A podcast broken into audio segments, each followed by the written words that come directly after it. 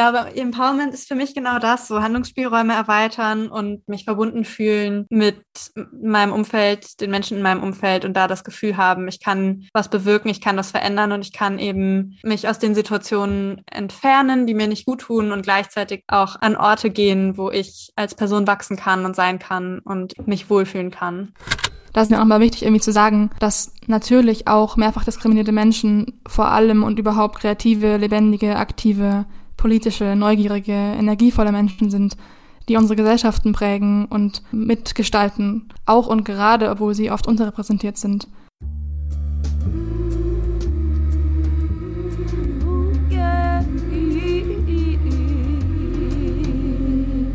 Du hörst Geistreich den gesellschaftsanalytischen Psychologie-Podcast. Triggerwarnung. In dieser Folge geht es um Diskriminierungserfahrungen, psychische Belastung und Trauma. Wir haben versucht, gewaltvolle Inhalte so wenig wie möglich zu reproduzieren. Es gibt jedoch eine Beschreibung sexistischer Mikroaggressionen. Insbesondere thematisieren wir die psychischen Folgen von Diskriminierungsstress und Trauma.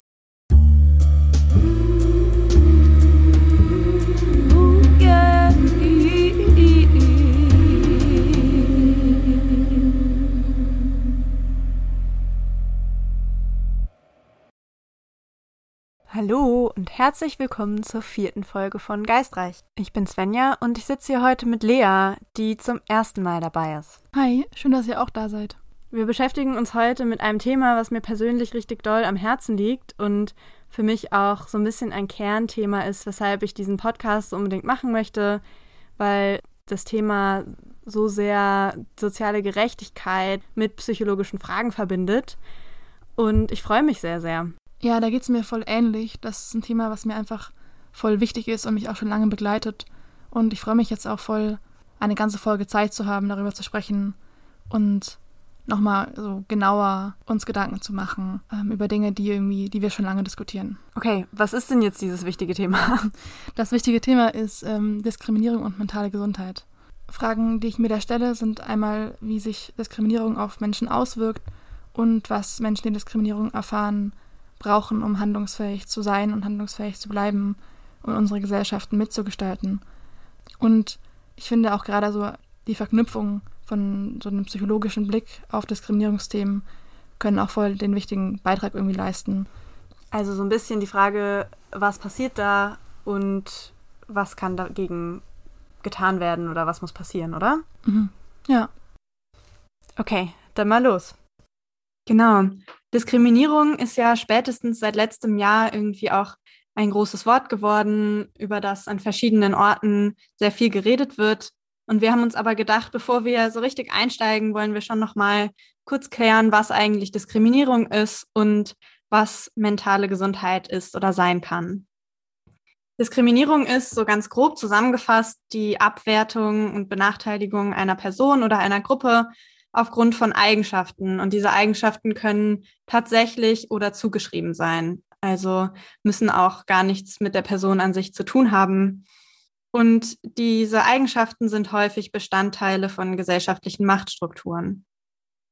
Dabei ist es ganz wichtig zu sagen, dass diese Benachteiligungen nicht für sich alleine stehen, sondern häufig Menschen eben mehrfach diskriminiert werden, also verschiedene dieser marginalisierten, wie man sagt, Identitäten irgendwie mit sich herumtragen. Und die relativ berühmte Kimberly Crenshaw hat für diese Überschneidungen das Konzept der Intersektionalität aufgebracht, was ein bisschen gedacht werden kann wie Straßenkreuzungen. Also kann sich das so vorstellen, dass eine Person eben in der Mitte einer Kreuzung steht und die verschiedenen Straßen, die durch diese Kreuzung laufen, sind die verschiedenen Diskriminierungsstrukturen, die diese Personen eben betreffen. Das können rassistische Strukturen sein oder sexistische, wie in dem Fall von eben den schwarzen Frauen. Und die Idee dabei ist eben zu sehen, dass die verschiedenen Strukturen sich nicht nur addieren, also nicht die Person nur Rassismus und Sexismus erlebt, sondern dass wenn die beiden zusammenkommen auf dieser Kreuzung und eben potenziell ein Unfall entsteht, der Schaden noch sehr viel größer ist, als wenn es nur die beiden Straßen alleine sind.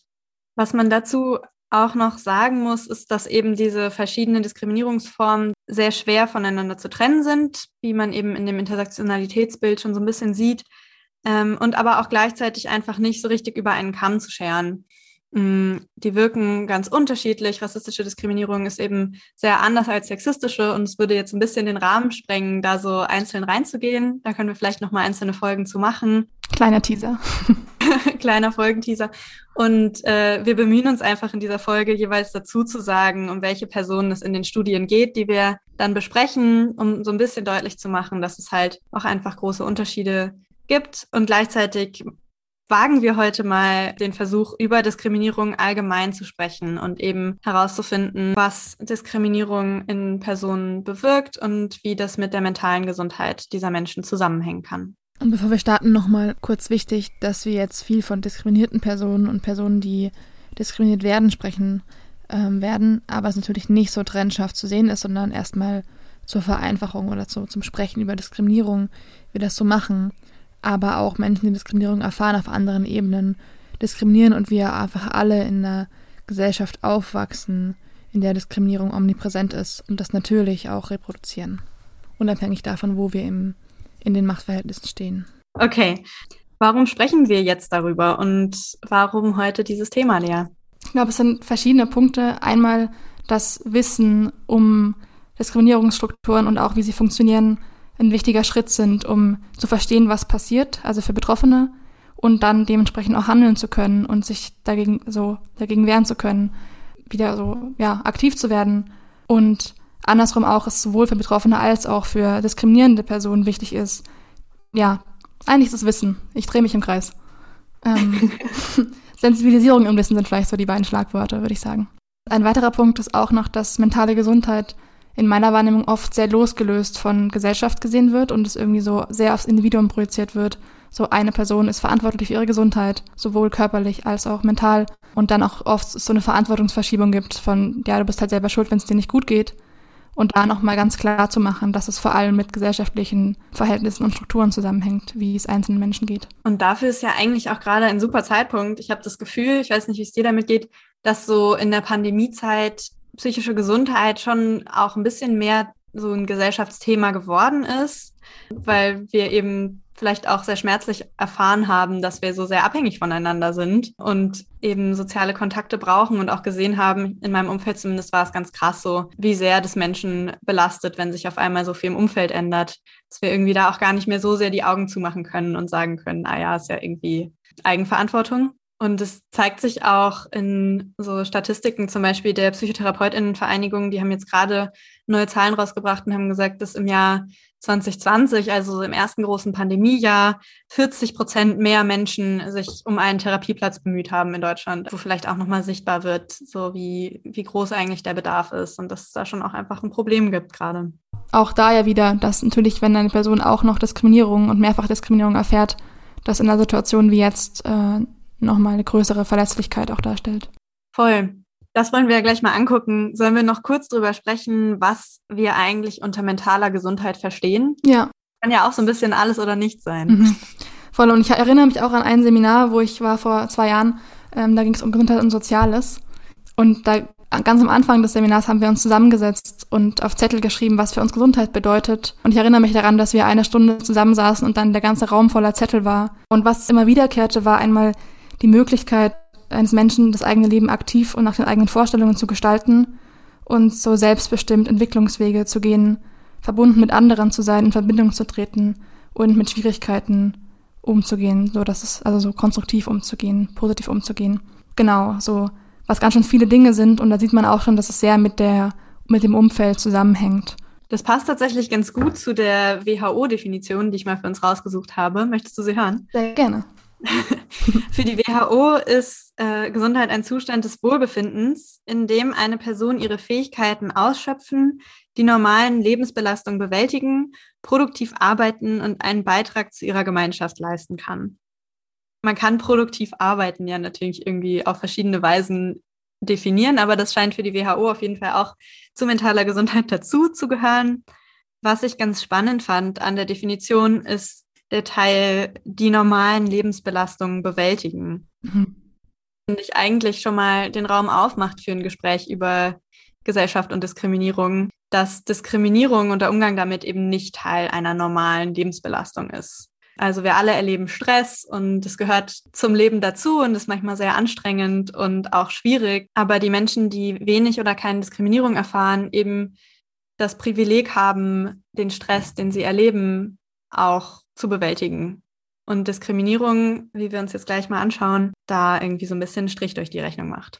Bevor wir dann näher drauf eingehen, ist mir auch noch wichtig zu sagen, dass das andersrum nicht heißt, dass alle Menschen, die Diskriminierung erfahren, auch also Symptomatiken psychischer Belastung entwickeln.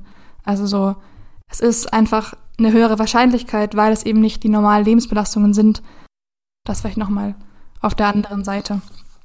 Genau, und was da vielleicht auch nochmal wichtig ist zu sagen, ist, dass halt mentale Gesundheit auch nicht so ein zweiseitiges Ding ist von gesund oder krank, sondern man sich das mehr so vorstellen kann als ein Kontinuum. Also es gibt irgendwie mentale Gesundheit und es gibt psychische Erkrankungen und sehr, sehr viel dazwischen. Und manche Menschen, die eben viel psychische Belastungen erfahren, entwickeln auch Symptome von psychischen Erkrankungen. Und die Erkrankung an sich ist halt dann mehr eine Diagnose am Ende, wo halt verschiedene Symptome so zusammengefasst werden und gesagt wird, okay, wenn das und das und das auftritt, dann ist es eben eine Depression oder eine Angststörung. Genau, und ähm, ihr habt jetzt schon gemerkt und auch im Weiteren werden wir jetzt viel von mehrfach und diskriminierten Menschen sprechen und von nicht diskriminierten Menschen.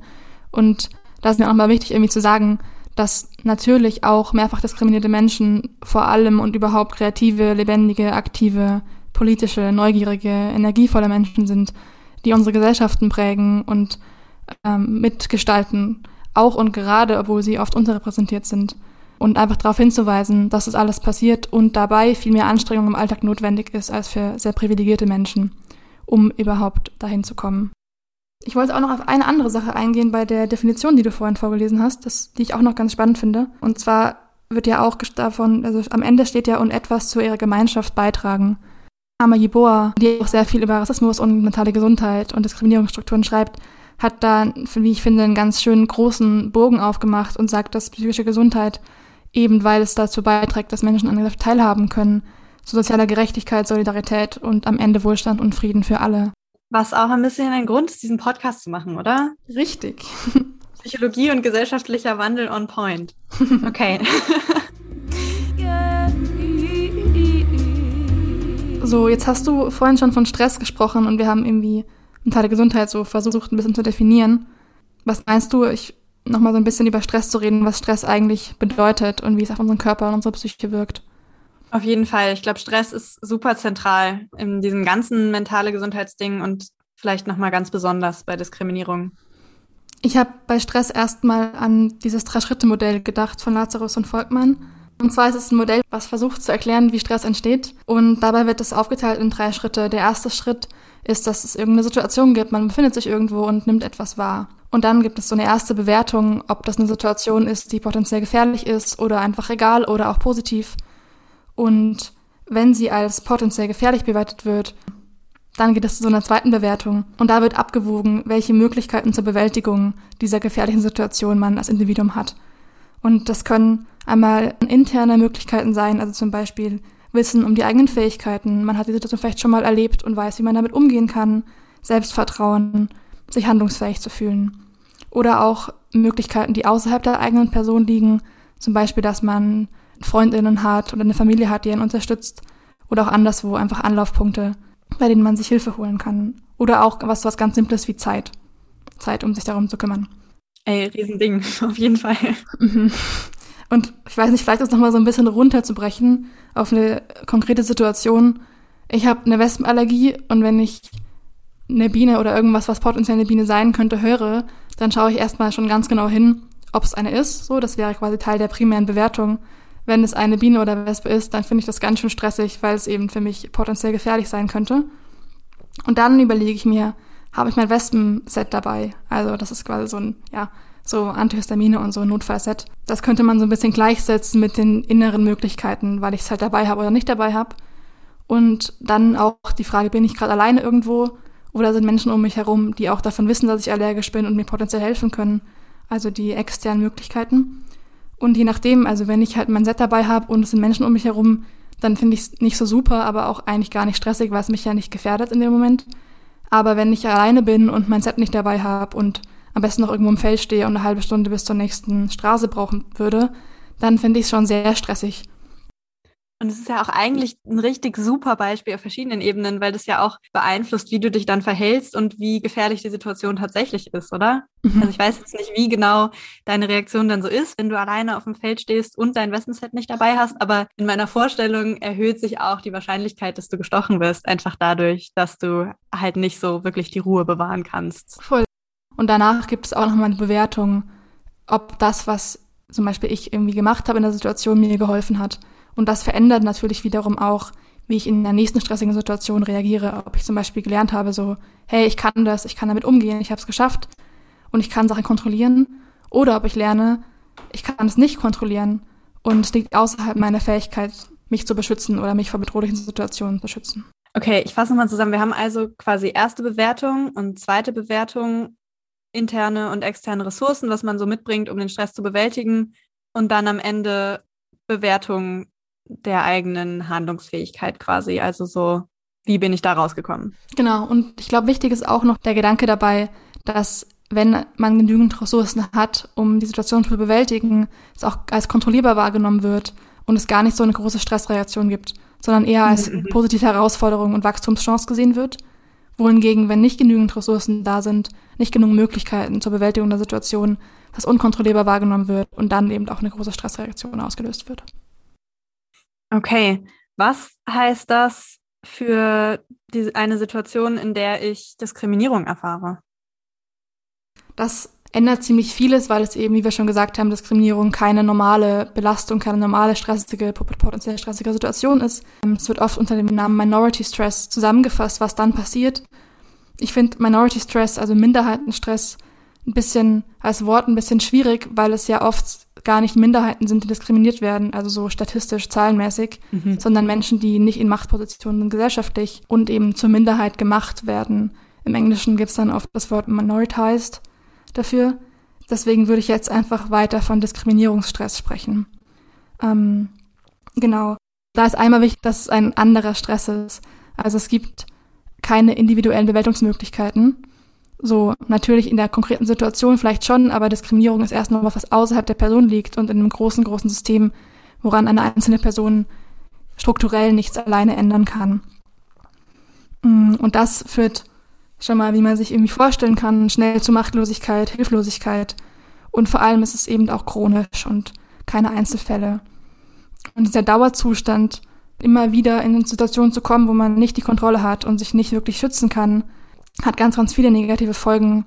Frustration, auch einen geringeren Selbstwert, verringertes subjektives Wohlbefinden. Also es geht einem einfach nicht so gut und eben auch physische Erkrankungen. Und Hilflosigkeit ist ja eigentlich ein ganz eindrückliches Stichwort, gerade wenn man so ein bisschen auf Forschung zu psychischen Erkrankungen schaut, dass eigentlich super deutlich wird, dass so sich hilflos fühlen oder auch das Gefühl haben, man kann nichts selber tun, aus einer Situation herauszukommen. Also auch so ein bisschen so, was Selbstwirksamkeit genannt wird, ähm, einen riesigen Zusammenhang damit hat, wie gesund sich eine Person fühlt. Also wenn ich quasi immer wieder die Erfahrung mache, ich bin überhaupt nicht selbst in der Lage, meinen Stress oder das, was mich belastet, aus meinem Leben zu entfernen oder davon wegzugehen, hat das eben einen riesigen Einfluss darauf, wie es mir geht.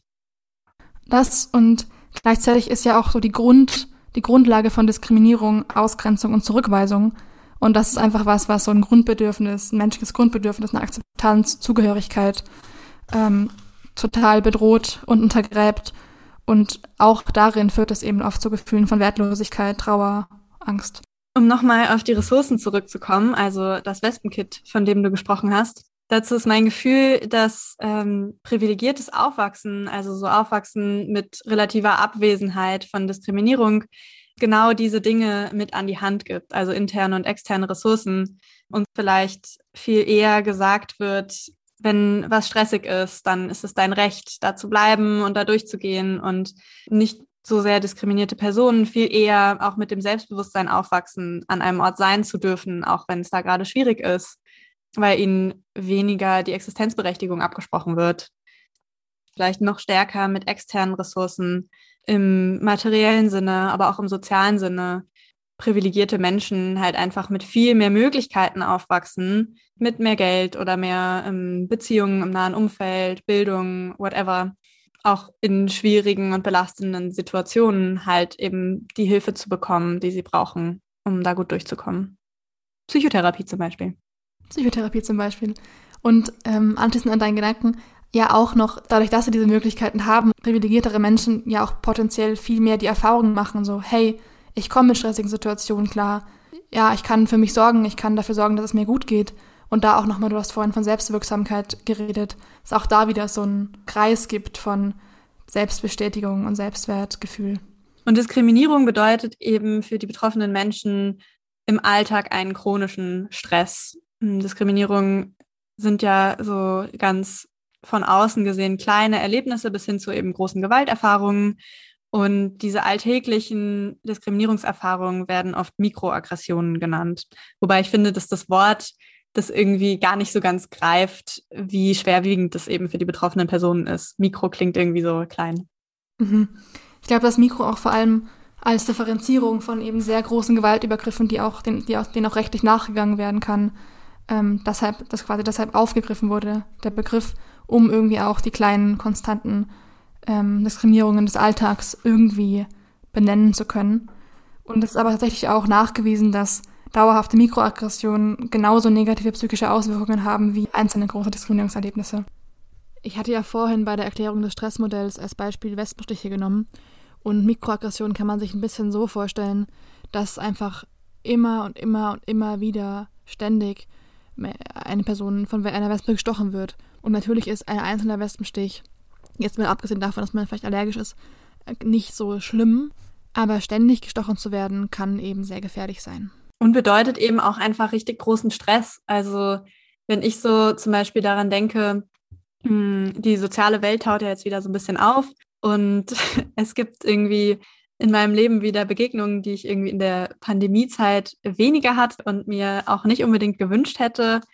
Zum Beispiel gestern Abend war ich unterwegs und es gibt jetzt einfach wieder sehr viel mehr alkoholisierte Personen draußen, was häufig unangenehm ist. Und ich habe es dann so erlebt, dass mir gestern Abend einfach Menschen sehr viel zu nah gekommen sind in meinem Spazierengehen. Also so ich habe schon gemerkt, so es ist einfach ultra stressig und mich beschäftigt es noch lange. Einfach, dass Menschen so mir beim Spazierengehen näher kommen, als sie sollten oder müssten. Vielleicht so als kleines nerviges Negativbeispiel von was sehr belastend sein kann im Alltag und erstmal vielleicht von außen mikro aussieht. Das tut mir leid, du. Das klingt wieder stressig. Ja. Hm. Mein Gefühl ist auch, dass so diese Alltagspräsenz von Strukturen, die eben potenziell sehr, sehr stressig sind, weil diskriminierend schon zu so einem generell erhöhten Stresslevel führen. Also es wird auch genannt, so Hypervigilanz genannt, ähm, einfach quasi die Erwartung, dass es jederzeit passieren kann und eben generell in einem unsichereren Umfeld zu sein und nicht in der Lage zu sein, sich von Gewalt und Stress fernzuhalten, schon zu einem erhöhten Grundstress führt, ohne dass überhaupt was passiert ist. So allein die eigene Wohnung zu verlassen schon ein Stressfaktor ist. Dazu gibt es auch eine Studie von 2012, die haben genau das gemessen. Also einmal Diskriminierungserfahrungen selbst, aber auch die Erwartung, diskriminiert zu werden und haben bei den betroffenen Personen eine höhere Anspannung im Alltag, eben was du gerade Hypervigilanz genannt hast, so diese ständige Hab-Acht-Bereitschaft, ähm, Hab-Acht-Haltung, dass irgendwas passieren könnte. Und ähm, die hat dann auch zu Einschlafproblemen geführt, Bluthochdruck, Depressionen und depressiven Verstimmungen. Es gab sehr viel mehr Sorge und Angst vor Begegnungen, auch bevor die passiert sind. Und wenn da eine diskriminierende Situation passiert ist, gab es auch mehr Stress und eine größere Kreislaufantwort, also mehr Herzschlag, Schwitzen, Zittern, als bei Personen, die nicht so sehr erwartet haben, diskriminiert zu werden. Das heißt quasi, wenn ich erwarte, diskriminiert zu werden, fühlt sich die Diskriminierungserfahrung an sich auch noch mal stressiger an. Zumindest in der Studie wurde der Zusammenhang aufgemacht, ja. Mhm. Und wenn eine Person weiß, dass die Wahrscheinlichkeit sehr hoch ist, dass sie im Alltag Diskriminierungserfahrungen macht, verändert es natürlich auch die Art, wie diese Person sich in der Gesellschaft und in ihrem sozialen Umfeld bewegt und verändert auch das eigene Verhalten, um nicht dem Stereotyp zu entsprechen, was ihr von anderen Menschen auferlegt wird. Und häufig ist eben äh, nimmt dieser Versuch, sich eben nicht so zu verhalten, wie andere Menschen vielleicht erwarten, dass man sich verhält, nimmt so viel Energie in Anspruch, dass am Ende eben gar nicht mehr so viel Energie dafür da ist, einfach in der Situation zu sein, mit anderen Menschen zu interagieren, sich um sich selber zu kümmern und was Menschen sonst noch so machen würden, wenn nicht Dinge ihnen im Weg stehen würden. Genau das und noch eine andere Sache, die mir schnell passiert, wenn ein Mensch sehr viel Diskriminierung im Alltag erlebt, verinnerlicht, dass sie irgendetwas falsch gemacht hat, sie schuld ist und deshalb schlecht behandelt wird und anders behandelt wird als andere. Wo ja schon mal sehr, sehr sichtbar wird, wie wichtig es einfach ist, A, darüber zu sprechen und B, auch einfach ganz genau zu benennen, was da passiert. Also auch irgendwie in der Situation zu sagen, hey, das ist rassistisch oder das ist sexistisch, was hier gerade passiert. Einfach um eben da so ein bisschen einzuschreiten und diesen direkten Shortcut, der in Menschen passiert, von ich bin selber schuld oder ich habe was falsch gemacht, in sich selber oder auch für andere zu unterbrechen. Eine andere Sache, die sehr präsent ist, wenn man sich mentale Gesundheit und Diskriminierung anschaut, ist Trauma. Svenja, kannst du da vielleicht ein bisschen mehr zu erzählen? Was ist Trauma überhaupt und wie entsteht es? Ja, voll wichtig, dass du das ansprichst. Ich würde auch sagen, es schließt eigentlich ganz gut an an unser Gespräch über Diskriminierung und Stress. Ein Trauma ist eine Stressbelastung, die so schwerwiegend ist, dass die eigenen Strategien, um eben diesen Stress zu bewältigen, nicht funktionieren. Also kann man auch sagen, eine Verletzung und auch psychische Verletzung durch Gewalterfahrungen. Und eine Gewalterfahrung kann dabei sehr, sehr vieles sein. Häufig wird es definiert als Erleben oder Beobachten von etwas, was sehr, sehr bedrohlich ist für die psychische oder physische Gesundheit von einem selbst oder von anderen nahestehenden Menschen und als Trauma in so diagnostischen Bereichen wird es eben definiert, wenn die Reaktion darauf eine ganz intensive Furcht ist und Hilflosigkeit, Aufgelöstheit, Erschöpfung. Und das finde ich auch ganz wichtig zu sehen dabei, dass eben für diese Definition die Reaktion entscheidend ist. Also so wie reagiere ich auf etwas, was ich erlebt oder gesehen habe, definiert dann, ob dieses Event für mich traumatisch ist oder nicht. Und es ist gar nicht so sehr abhängig von der Erfahrung. Traumatische Erfahrungen können eben sehr, sehr unterschiedlich sein. Traumata zeigen sich ganz, ganz unterschiedlich in Menschen wie alle psychischen Erkrankungen, aber Folgen können zum Beispiel sein Ängste, Albträume, Flashbacks, in denen Personen die potenziell traumatische Situation immer und immer wieder erleben. Es gibt sehr viele körperliche Auswirkungen von Traumata, eben auch Depressionen, und Trauma wird, also diese Traumareaktionen werden oft als psychologische Narben bezeichnet. Ebenso eine Wunde, die nicht richtig verheilen kann, weil es keine Möglichkeit gibt, sich so richtig damit auseinanderzusetzen. Und wenn diese Symptome zusammenkommen, spricht man auch von der Diagnose posttraumatische Belastungsstörung. Das ist dann so der große Überbegriff zwischen dieser Diagnose PTBS, also posttraumatische Belastungsstörung, die ich gerade so ein bisschen versucht habe zu umreißen, und Diskriminierungserfahrungen gibt es auch einen ganz klar erforschten Zusammenhang. Zum Beispiel eine Studie, die gezeigt hat, dass es einen sehr großen Einfluss von äh, sexistischer Beleidigung oder der Erfahrung sexistischer Beleidigung im Alltag und einer Traumadiagnose gibt. Das fand ich irgendwie ganz eindrücklich.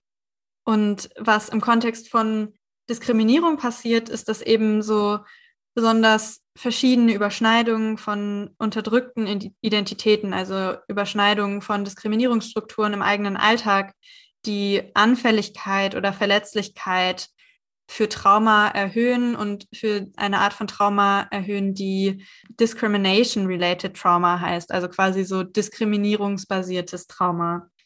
Und mein Eindruck ist, dass gerade so im ganzen Kontext von äh, psychischer Gesundheit das eine Art von Traumatisierung ist, die bisher weniger ernst genommen wird. Also wenn wir über Trauma sprechen, geht es oft so um die, sag ich jetzt mal, klassischen Dinge von Kriegsgewalt oder so ganz einmaligen traumatischen Erlebnissen.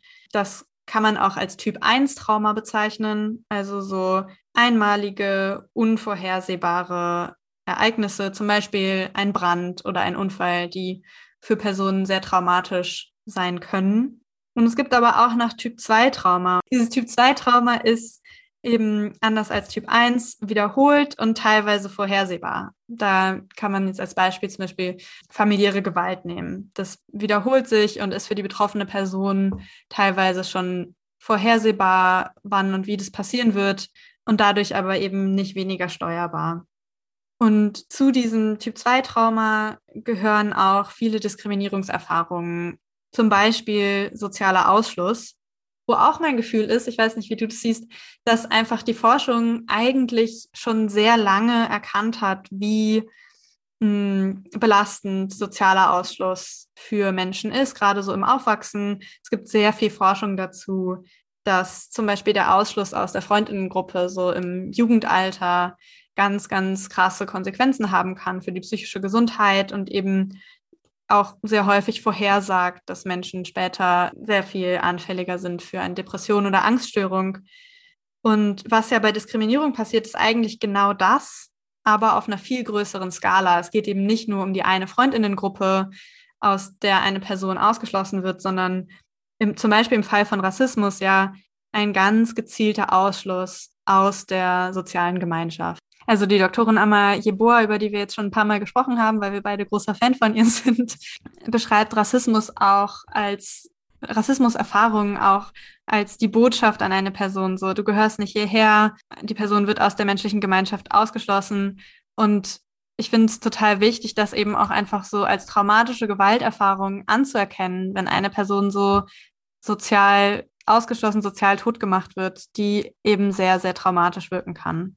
Du hast gerade ähm, schon totgemacht gesagt, das ist ja auch nicht nur Ausschluss in so einem ganz aktiven Sinne von halt hier kannst du nicht rein und hier gehörst du nicht dazu, sondern auch einfach so eine krasse Unsichtbarmachung überhaupt von der Lebensrealitäten diskriminierter Menschen. Und das kann in den Medien sein, dass man einfach größtenteils weiße heterosexuelle Cis-Menschen sieht, die ähm, sehr gesunde Körper haben und dargestellt werden, als wäre das die einzige Option und die einzige Lebensrealität. Ja, genau. Und ich glaube, auch so diese kleinen Alltagserfahrungen spielen, wenn wir über Trauma sprechen, halt eine riesige Rolle. Bei traumatischen Erfahrungen spricht man von Retraumatisierung, wenn dieses Stresserlebnis, was unverarbeitet geblieben ist, weil eine Person einfach nicht die Möglichkeiten hat, damit umzugehen. Wenn eine Person in Situationen kommt, die irgendwie an dieses Ereignis erinnern, dann kann es sein, dass sie die gleiche Stresserfahrung wieder und wieder erlebt. Das ist ja im Kontext von Mikroaggressionen, über die wir schon geredet haben, einfach ein Riesending, dass eine Person, die im Alltag Diskriminierung erfährt, einfach in so vielen Situationen wieder und wieder diese Erfahrungen machen muss und es so ein, ja, so ein, auch so ein nicht endender Kreislauf ist, wenn es eben keine Möglichkeit gibt, dort auszubrechen, weil die Person selbst wird ja nicht die Diskriminierungsstrukturen äh, durchbrechen. Ein weiterer Teil von Trauma ist ja auch, dass es sich weitergibt. Und das passiert eben, also so, es nennt man intergenerationales Trauma, wenn Trauma so in, an die nächste Generation quasi weitergegeben wird. Das passiert auf sozialer und auf biologischer Ebene. Das finde ich irgendwie nochmal wichtig zu sagen. Also so im Verhalten und im Lernen, aber auch so ganz basic auf der Zellebene. Wenn wir traumatische Erfahrungen machen, werden bestimmte Gene aktiviert oder abgeschaltet. Und die Doktorin Amayeboa, über die wir ab und zu sprechen, ne, sagt, dass Trauma, äh, dass systematische Diskriminierung biologische Selbstzerstörungsprogramme aktiviert und dass Rassismus damit, sie spricht sehr viel über Rassismus, zu einem Akt der chronischen Vernichtung wird, weil es eben so krasse Auswirkungen auf unsere DNA hat und dort auch weitergegeben wird und nicht auch auf der Ebene halt nicht so einfach zu durchbrechen ist. Das finde ich gerade mit Blick auch auf diskriminierende Personen der Mehrheitsgesellschaft ultra wichtig und ganz schön krass, weil es ja besonders im Blick auf Mikroaggressionen auch voll oft so Aussagen gibt von ja, hab dich nicht so, war doch gar nicht so gemeint. Also oft so die, die Intention oder die Absicht vorgeschoben wird und damit auch eigentlich die oder damit sehr die Empfindung der diskriminierten Person entwertet wird oder weggeschoben wird und klein gemacht. Das finde ich irgendwie nochmal krass, auch was so, also von auf, auf biologischer Ebene zu sehen, dass Diskriminierung und auch Mikroaggressionen einfach so eine krasse körperliche Auswirkung haben und eben an etwas andocken, was schon vorher sehr viel Verletzung generiert hat und Unterdrückung bedeutet und nicht nur eine einzelstehende Situation ist. Voll und auch an der Stelle ja einfach mega wichtig, Diskriminierung als potenziell traumatisch anzuerkennen Und wenn wir eben den Schritt machen, dann erweitert das ja auch für beratende oder therapierende Menschen voll den Handlungsspielraum zu sagen, nein, es ist okay, wenn du da nicht sein willst und es ist okay, wenn du da rausgehst und eben siehst, dass dir das nicht gut tut und du andere Räume brauchst. Okay, wir haben über Diskriminierung gesprochen, wir haben über mentale Gesundheit und Stress und Trauma gesprochen. Das war jetzt irgendwie ganz schön viel auf einmal. Lass uns mal kurz den Bogen spannen zu der Frage, was ist denn jetzt eigentlich notwendig, was kann gemacht werden und wo stehen wir mit der ganzen Sache? Ich würde sagen, dass wir da an einem Punkt stehen, wo sehr deutlich wird, dass wir Wandel brauchen. Und der kann auf zwei Ebenen passieren. Einmal in der Gesellschaft, dass dafür gesorgt wird, dass einfach alle Menschen Zugang haben zu den Lebenswelten. Und als zweites auf einer persönlicheren Ebene, dass Menschen, die Diskriminierung erleben, einerseits Möglichkeiten finden, mit den Erfahrungen, die sie machen, zurechtzukommen, weil die nun mal einfach passieren in der Gesellschaft, in der wir uns gerade befinden.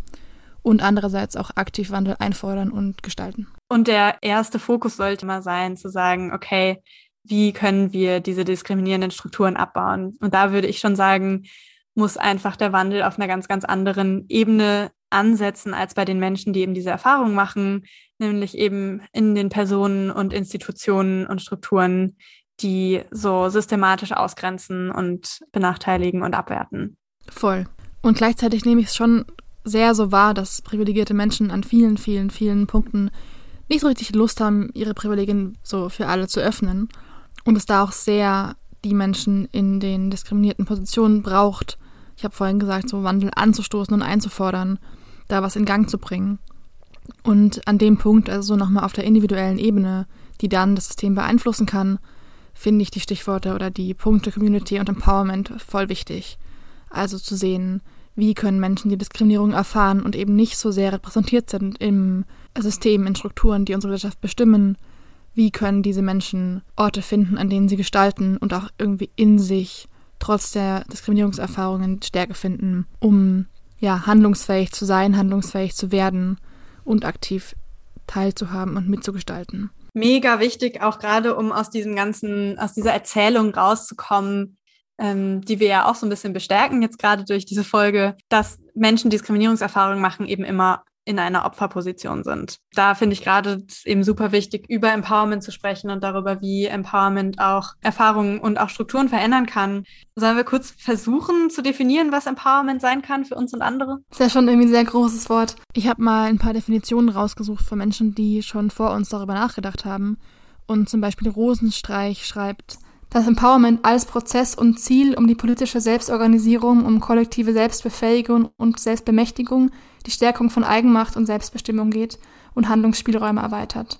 Also quasi da ist es einfach schon eine sehr, sehr, sehr politische Definition, die über das Individuum hinausgeht und auf eine Gemeinschaft verweist und auch schon auch einfach sehr zielgerichtet ist irgendwo, so Handlungsspielräume erweitern und Kontrolle über das eigene Leben und das Leben so als Gruppe irgendwie erlangen. Handlungsspielräume erweitern mag ich eigentlich. Das ist so ganz bildlich. Also eben an den Orten agieren und Kontrolle übernehmen, wo ich vielleicht vorher mich machtlos gefühlt habe oder machtlos war. Mhm. Was bedeutet Empowerment für dich? So mal weg von den großen Definitionen, die irgendwie irgendwer aufgeschrieben hat. Ich glaube, Empowerment ist für mich genau das, so Handlungsspielräume erweitern und mich auch ich glaube, ein großer Teil ist Verbundenheit, mich verbunden fühlen mit meinem Umfeld, den Menschen in meinem Umfeld und da das Gefühl haben, ich kann was bewirken, ich kann das verändern und ich kann eben einmal mich aus den Situationen entfernen, die mir nicht gut tun und gleichzeitig auch an, an Orte gehen, wo ich als Person wachsen kann und sein kann und eben mich wohlfühlen kann. Was ist das für dich? Ich habe darüber so gestern nachgedacht in Vorbereitung auf die Aufnahme heute und hatte auch schon die Definition gelesen und bin dann eher bei so einem Körperding gelandet, so weggehen, weggehen von so diesen krassen großen Begriffen. Und ich glaube, für mich ist Empowerment sehr ein Körpergefühl von Wissen, wo ich stehe, Wissen, wo ich bin und auch wohin ich reichen kann und wie ich in Verbindung treten kann mit der Welt und mit meinem Umfeld und mich darin sicher fühlen. Also so in mir, aber auch wissen, dass es halt in meinem Außen einfach sichere Orte gibt und Orte, an denen ich was verändern kann und an denen ich teilhaben kann.